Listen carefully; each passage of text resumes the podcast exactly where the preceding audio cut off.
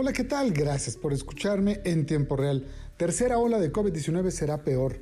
Al menos tres problemas serios tenemos en estos momentos con la tercera ola que ya, ya se confirmó este martes en Puebla y México.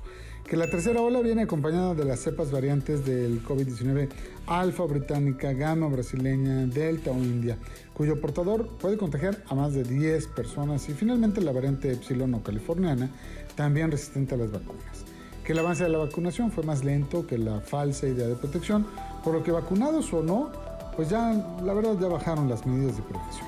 Y tres, que estamos en pleno inicio de verano y previo al próximo ciclo escolar que será híbrido y amenaza con detonar aún más los contagios.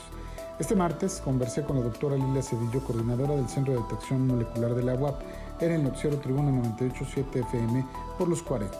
Y su pronóstico fue me aseguró que agosto puede ser el peor mes de toda la pandemia, dada la suma de las condiciones para favorecer los contagios, sobre todo entre jóvenes menores de edad. Advirtió que estamos ante contagios que ya están llevando a los jóvenes al hospital, contrario a lo que había pasado al principio de la crisis. Con estas preocupaciones no queda más que arreciar las medidas de prevención y recomendó que las instituciones educativas valoren con cautela las condiciones de regreso a clases en agosto a fin de evitar contagios masivos. No cabe duda Estamos ante la pandemia, ante una pandemia que está lejos de terminar.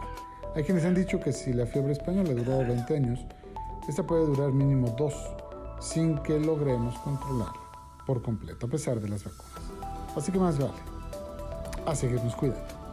Muchas gracias. Nos escuchamos en tiempo real.